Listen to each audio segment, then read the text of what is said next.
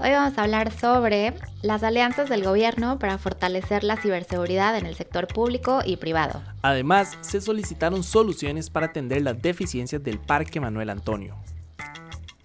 Y se requiere desarrollar un bosque regenerativo al margen del Río Grande de Tárcoles. Además, en el país se abrió un mega campo de girasoles. Y también a lo largo de este año las tarifas turísticas aumentarán un 12%. Y finalmente, Costa Rica es el cuarto país de la OCDE con mayor participación de mujeres en la ciencia. Mi nombre es Brenda Camarillo, soy editora digital de La República. Y yo soy Sergio Salazar, periodista y productor del medio digital No pasa nada, y esto es Empieza aquí, un podcast de noticias con todo lo que necesitan saber de Costa Rica. Lo pueden escuchar los lunes, miércoles y viernes a las 6 de la mañana en su plataforma de podcast preferida. Y comenzamos contándoles que el Ministerio de Ciencia y Tecnología formó una alianza con las firmas de productos de software Trend Micro Incorporated, Amazon Web Services y Venable LLP para fortalecer la seguridad informática de organizaciones públicas y privadas. La idea es incrementar y reforzar los conocimientos y habilidades de respuesta ante incidentes de ransomware, la evaluación de riesgo ante futuros ataques y dar entrenamientos de simulación de ataque, defensa y respuesta temprana. Y es que según el reporte de ransomware liberado por Trend Micro en mayo del 2022, eh, el 41,9% de los ataques exitosos en los primeros meses del año fueron contra grandes, pequeñas y medianas empresas. Creo que es una noticia bastante importante, ¿verdad? En otros temas, la Cámara de Comercio, Industria y Turismo de Quepos pidió una reunión con el ministro de Ambiente y Energía, Franz Tattenbach, para conversar sobre algunas de las problemáticas a las que se enfrenta el Parque Manuel Antonio. Entre las que se mencionó está la falta de personal, se necesitan mejoras en infraestructura, se está pidiendo nombrar una junta directiva que administre los fondos del fideicomiso que tiene el 50% de las entradas al parque y que se avance en temas legales, administrativos e institucionales. Y ya que hablamos de proyectos a futuro, la Fundación Ecotárcoles junto con Aerojet sembraron más de 50 árboles en el margen del río Grande Tárcoles para desarrollar un bosque regenerativo en la zona. Además de la plantación de las especies autóctonas, este proyecto busca que se fabrique madera plástica con los desechos que se acumulaban en los márgenes del río y Playa Azul. Sí, creo que es una noticia pues bastante importante, ¿no? Creo que también es una noticia muy positiva, ¿verdad? Como todo lo que tenga que ver con replantar árboles y bueno, devolverle un poco a la tierra lo que le hemos quitado. Me parece una noticia bastante importante y creo que también es un paso bastante eh, positivo en esta imagen de Costa Rica, o bueno, que tenemos, ¿verdad? A nivel internacional y nacional como una Costa Rica, pues una Costa Rica verde. Sí, estoy de acuerdo y también, eh, como lo mencionas, va muy de la mano con la imagen que tiene el país. Entonces, todo este tipo de iniciativas creo que son eh, muy positivas y sin duda traerán muchísimos beneficios para la zona y, la gente también que, que vive ahí en los alrededores. En esa misma línea, recientemente abrió en el país el campo de girasoles más grande de Centroamérica. Este campo se ubica diagonal a la bomba 1 a la entrada de Pital en San Carlos y tendrá más de 200.000 girasoles de diferentes tipos, incluidos los gigantes que pueden alcanzar los 4 metros de altura.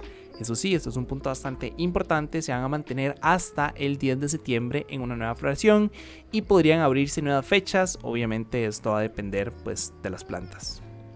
Qué bonito esto del campo de girasoles. Siento que es un lugar que atrae muchísimo a, turistas, ¿no? No solo eh, nacionales, también extranjeros. Y, me parece que es un lugar muy interesante y, y pues algo, algo diferente, creo yo.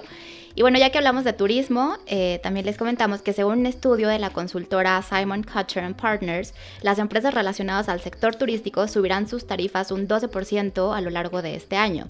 Según este estudio, los altos precios de los combustibles, el conflicto de Rusia con Ucrania y la inflación mundial serían los motivos que provocan esta serie de aumentos. Y bueno, con un 46% de aumentos, América es la zona que reporta más incrementos, seguida por Europa, Oriente Medio y África, que registran variaciones de un 30%.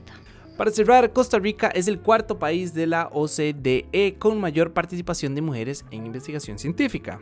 El país acumula una participación femenina del 45,2%, lo que nos convierte en el primer país de Latinoamérica, superando a Chile que tiene un 34,8% y México con un 32,3%, mientras que Letonia, Lituania y e Islandia. Mientras que Letonia, Lituania e Islandia lideran el listado con el 50,6%, 49,1% y 46,4% respectivamente.